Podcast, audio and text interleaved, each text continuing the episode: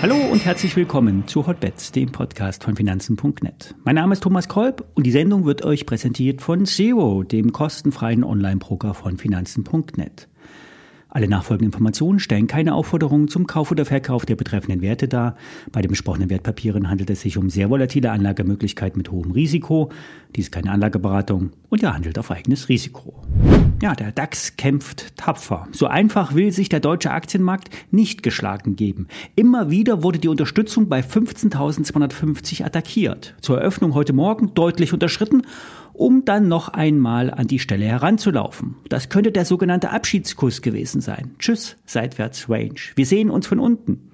Bleiben wir bis Ende der Woche unter der Range von 15.2 und 15.6, werden wir mit hoher Wahrscheinlichkeit zeitnah 14.800 Punkte im DAX anlaufen. Diese Marke ist nicht weniger wichtig, denn hier hatte der DAX im Jahr 2021 und 2022 lange Zeit Halt gefunden. Würde auch diese Marke durchbrochen werden, sind wir noch einmal 1000 Punkte tiefer, möglicherweise. Einen Schritt weiter sind wir schon, der ist schon der weltweit äh, wichtigste Index, der S&P 500. Gestern wurde die 200-Tage-Linie durchbrochen. Würde das auf Wochensicht Bestand haben, würden wir vielleicht wieder in den Abwärtstrend vom All-Time-High beim S&P 500 zurückfallen. 3830, 40 sehen Trader als einen guten Bereich an, an dem man vielleicht wieder Long in Betracht ziehen kann.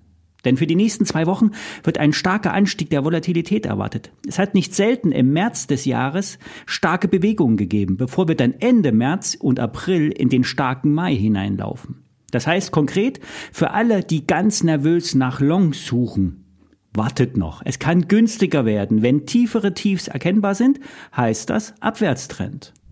Abwärts könnte es auch für Nvidia, Tesla und Apple gehen. Die größte Fallhöhle haben Nvidia und Tesla. Nvidia wurde durch ChatGPT, AI und KI gehypt. Egmont Heid, ein Analyst und Journalist, der nur auf Kennzahlen schaut, beschreibt immer wieder, wie enorm Nvidia überbewertet ist. Ein sich abschwächendes operatives Geschäft rechtfertigt nicht ein 40-faches EBDA in der Bewertung. Wenn man es neutral betrachtet, ist Nvidia ein Chip-Produzent. Dementsprechend ist er auch zu bewerten. Aber Nvidia war und ist durch den Optionsmarkt aus den Angeln gehoben. Das gestern beschriebene Island Gap wird mit höherer Wahrscheinlichkeit geschlossen. Erst unter 200 Dollar würde erst der Aufwärtsimpuls der Aktie brechen. Für alle die, die im Short engagiert sind, wie ich, entscheidet selbst, wann es Zeit ist, Gewinne mitzunehmen. Es kann sein, dass die Abwärtsstrecke bei Nvidia erst begonnen hat. Die Tesla habe ich mir nicht getraut, erneut zu shorten. Es hätte mit einer tragfähigen Ankündigung auf dem gestrigen Tesla Investorentag schnell auf 223 bis 237 Dollar hochgehen können. Denn dort, dort gibt es auch die entsprechenden Positionen im Optionsmarkt. Und bei 237 war auch das Hoch vom 1. November 2022. Jetzt ist die Tesla vorbörslich 5% im Minus und der Short ist etwas zu spät. Ich schaue erst einmal zu. Vielleicht setzt sich der S&P 500 noch einmal zu einer Erholung an. 4080, 4100 sind die Levels, an denen die Trader wieder neue Shorts einsammeln würden. Dritter im Bunde ist Apple. Die Aktie ist in einem Abwärtstrend. Apple ist der Markt. Wer Apple bewegt, bewegt die Märkte. Oder andersherum. Die Gleitendurchschnitte neigen sich nach unten. Es werden moderat fallende Kurse erwartet. Bei 140 Dollar wird sich entscheiden, ob wir den Bereich 130, 120 Dollar testen werden. Dann muss über neue Lows gesprochen werden. Dann würde sich aber auch der Markt deutlich tiefer bewegen. Auszuschließen ist das nicht, denn die Zinsen steigen rasant. 4% für zehnjährige US Treasuries. Selbst Deutschland zahlt bald 3% für neue Schulden. Dann können die ganzen Ausgabenprogramme der Regierung in der heutigen Form nicht mehr aufrechterhalten werden. Dafür hält sich der DAX eigentlich noch sehr gut. Es sollen vor allen Dingen große Investoren sein, US-Investoren, die nach Europa umschichten oder umgeschichtet haben. Reißt der Liquiditätsstrom ab, wird sich auch der DAX nicht so weiter oben halten können.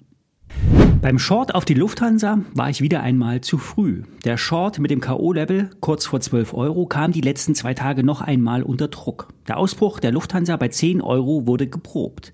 Jetzt wird sich zeigen, ob der kurzfristige Aufwärtstrend bei 9,73 Euro hält. Würde Lufthansa auf Schwäche abdrehen, kann es 9, ab 9,40 Euro steiler abwärts gehen.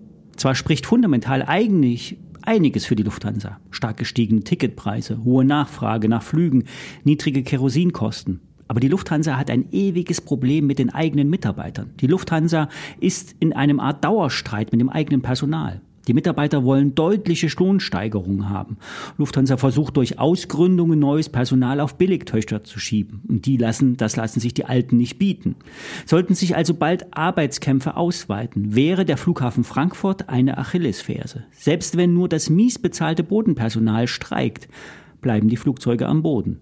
Ähnliches droht uns auch bei der Bahn. Als Aussetzen der Mobilitätsgarantie wird das beschönigend bezeichnet. Wie dem auch sei, der Trade ist nur eine Art Chart-Trade, eine Spekulation, dass der Ausbruch über 10 Euro nicht gelingt. Ich stelle euch den Schein noch einmal in die Show Notes. Auffallend schwach ist BioNTech. Die Aktie nähert sich der Marke von 111 Euro. Fällt der Impfstoffhersteller hier durch, wird 100 Euro attackiert. Bei 75 Euro würde BioNTech beim Cash-Bestand bewertet. Rund 20 Milliarden Euro sollen im Laufe des Jahres in der Kasse liegen, wenn Pfizer die Umsatzansprüche überweist. Nicht mehr eingepreist werden zukünftige Umsätze beim Corona-Impfstoff und mögliche Erfolge bei einer prophylaktischen Krebsimpfung. BioNTech steht allerdings mit der Kursschwäche nicht alleine da. Auch Pfizer notiert tiefer als im letzten Jahr. Insgesamt zeichnet sich die Sorge ab, dass die Umsätze mit den Corona-Impfstoffen deutlich zurückgehen. Berichte über zu hohe Preise pro Impfdosis haben zu einem negativen Sentiment geführt. Aber die Bewertung am Cash sichert nach unten ab bei BioNTech. Weitere Kursrückschläge sind aber nicht auszuschließen oder bald neue Kaufchancen. Ich lege mich bei um die 100 Euro auf die Lauer. Soweit für heute. Bis morgen.